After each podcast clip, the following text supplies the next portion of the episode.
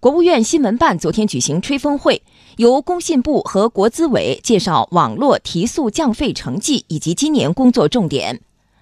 网络提速降费工作开展四年来，电信企业累计让利达两千六百亿元，大大激发了信息消费需求。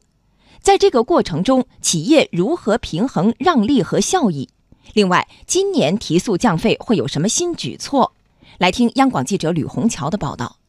工信部副部长陈肇雄首先公布了开展提速降费四年来的成绩单。截止到今年三月底，全国光纤宽带用户占比达到百分之九十一，四 G 用户占比达到百分之七十五，位居全球先进行列。固定宽带用户平均下载速率从二零一四年底的四点二兆提升到二十八兆，移动宽带下载速率从三 G 时代不到三兆提高到二十二兆。费用方面，手机国内长途和漫游费、手机国内流量漫游费全面取消。国际长途直播资费大幅下调。二零一八年固定网络每兆月均资费为零点三元，比二零一四年下降了百分之九十五。手机上网流量平均每 G 为八点五元，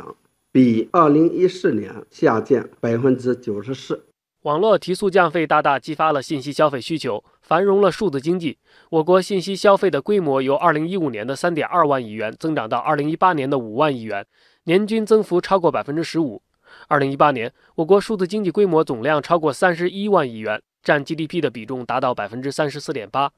统计显示，二零一五年到二零一八年，电信企业提速降费让利高达两千六百亿元，接近中国联通一年的营收。不少人关心，这对电信企业效益构成多大影响？记者就此提问国资委财务监管局局长吴宏斌。我是中央广播电视总台央广记者。请问电信企业他们自身采取了哪些措施来平衡提速降费让利与效益平稳增长之间的这种关系？中央电信企业呢，主要是从算好四本账来努力消化提速降费工作对企业效益增长带来的影响。那么第一个呢，就是算好市场账，向开拓市场要效益；第二个呢，就是算好成本账，向运营的效率来要效益；那么第三本账呢，就是算好费用账，向营销的转型要效益。最后呢，一本账呢，就是算好我们的经营账，那么向减亏控亏要效益。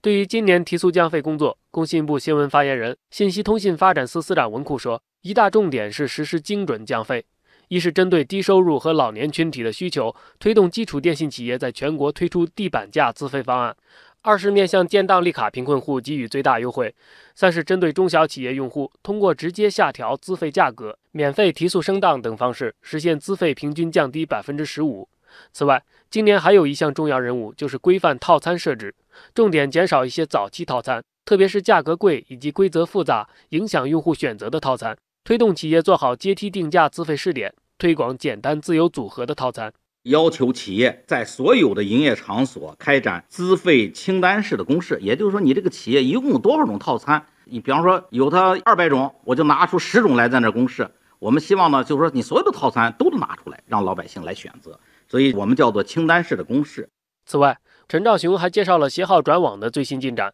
他说，今年两会后，工信部第一时间组织三家基础电信企业和中国铁塔公司制定了建设改造、联调联测、提供服务三阶段的工作时间表，部署在全国推进携号转网工作。目前，各项工作正在有序推进中。推动企业加快系统改造和测试，保障用户啊充分享有携号转网的权益，确保今年十一月底之前，在全国范围内实现了携号转网。真正做到号码在手，说走就走。